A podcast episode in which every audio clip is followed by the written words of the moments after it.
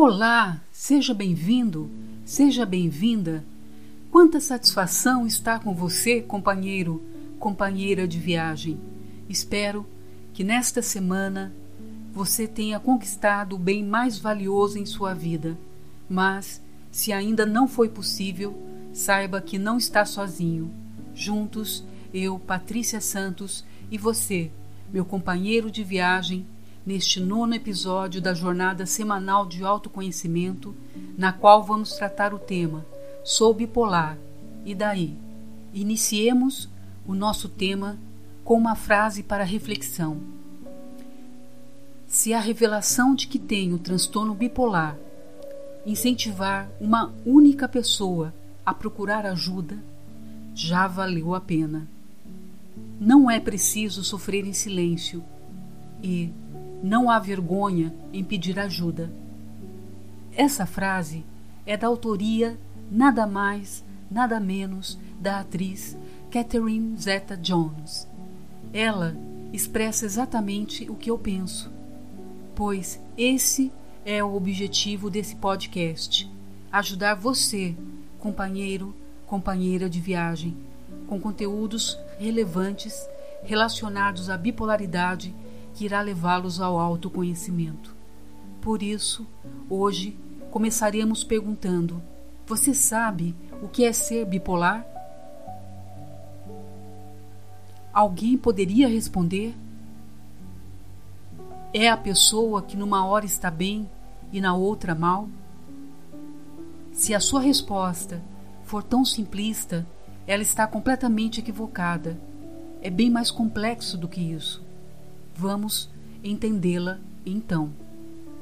Antigamente, o transtorno bipolar era conhecida como psicose maníaco-depressiva ou depressão maníaca, que é um distúrbio mental que causa alterações incomuns de humor, energia, níveis de atividade e na capacidade para desempenhar as tarefas cotidianas. A perturbação bipolar não é o mesmo que os normais altos e baixos pelos quais toda a gente passa. Para se considerar bipolar, as crises de humor incluem mudanças que alteram a rotina de sono, níveis de energia, pensamento e comportamentos incomuns, os quais podem influenciar de forma negativa a relação com as pessoas. Quando a pessoa sente tristeza exagerada, desânimo, falta de energia, compreende-se que ela está na fase depressiva. Ela não sente vontade de realizar as atividades diárias, nem tampouco cuidar dela mesma, muitas vezes quando o quadro é mais grave, por exemplo. Quando há um aumento de energia e euforia anormal, está na fase de mania. A pessoa sente energia para fazer várias coisas ao mesmo tempo, fala num tom alto, numa alegria exagerada. É comum a maioria dos pacientes sofrer apenas de depressão, mas alguns também têm mania. Vejam que o termo mania não significa mania de fazer alguma coisa ou algum tique. É simplesmente o nome que o médico dá para a fase de euforia da doença. Quando surgem os sintomas depressivos e maníacos ao mesmo tempo, são chamados de estados mistos. O autor Teng Shei Tung em seu livro Enigma Bipolar, afirma que a principal característica dessa doença é a instabilidade, geralmente de várias funções cerebrais ou de outras funções no corpo, que pode ser percebida no humor e variar de uma tristeza profunda a uma alegria exagerada, ou no humor ansioso ou irritável excessivo a se tornar apatia pode ocorrer instabilidade no funcionamento do cérebro, tanto para armazenar informações, memória, como no controle da atenção, distração excessiva. Os tipos de pensamento podem variar de um pessimismo exagerado a um otimismo incontrolável. A velocidade do pensamento pode ficar aumentada ou diminuída. Variações no sono e no apetite, tanto para o excesso como para a falta são comuns. Até sistemas hormonais podem ficar desorganizados, refletindo um ritmo biológico confuso, trocando-se o dia pela noite. A energia se altera para o aumento excessivo ou uma diminuição preocupante. A capacidade de sentir prazer, idem. O mais curioso é que a mudança pode ocorrer em poucas horas, ou em poucos dias, ou às vezes levar semanas, meses ou anos. Se a instabilidade é a característica central do transtorno bipolar, as pessoas ditas comuns deveriam então ser totalmente estáveis? Não. É completamente normal sentir alegria e tristeza, desde que se apliquem a momentos adequados, na intensidade compatível. Já no caso do bipolar, acaba-se não tendo esses sistemas de controle funcionando corretamente. Normalmente, de uma forma desorganizada, apresentando grandes variações que se tornem compatíveis com os acontecimentos externos. Veja um exemplo. Se recebe uma notícia boa, é comum para o bipolar querer festejar após o trabalho, convidar todos os amigos e principalmente se ele estiver na mania. Mas, se estiver na fase depressiva, não compartilha com ninguém, é capaz de não dar valor a alguma notícia recebida, tamanha é a tristeza. Importante compreender que os bipolares não apresentam todos os tipos de variação ao mesmo tempo, o que pode explicar as particularidades existentes em cada paciente e explicar o fato da doença ser ainda polêmica e estar em constante aprimoramento pelos médicos e pesquisadores.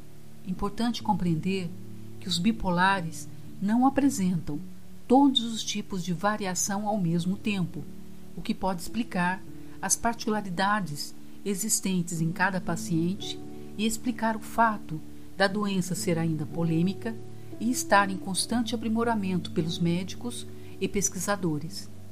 Por isso, espero que as descrições feitas até o momento possam ter lhe ajudado a perceber se é a mania ou a depressão que envolvem o seu estado de humor e esclarecido as suas dúvidas, ao menos oferecido condições de você refletir sobre quais circunstâncias da bipolaridade você se adequa a mais.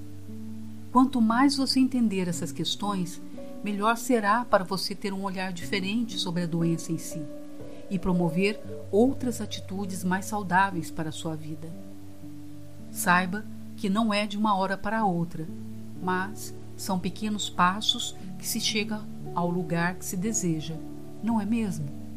O importante é dar o primeiro passo de uma forma consciente, independente e confiante. Afinal, Sou bipolar. E daí?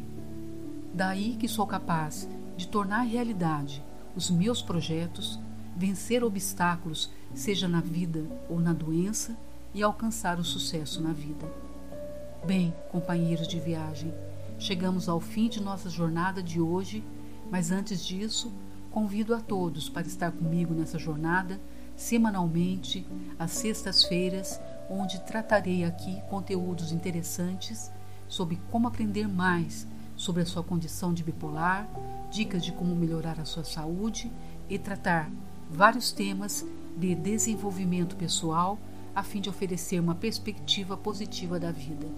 Enfim, procuraremos retratar tudo o que possa auxiliar você, companheiro de viagem, a seguir em frente, de cabeça erguida, prontos para retomar a caminhada e saber com toda certeza de que não somos loucos, Sofremos sim de um transtorno afetivo bipolar, mas podemos ser um cidadão comum, capazes de ter uma vida repleta de realizações e visualizando um futuro de novas oportunidades e desfrutando uma vida plena.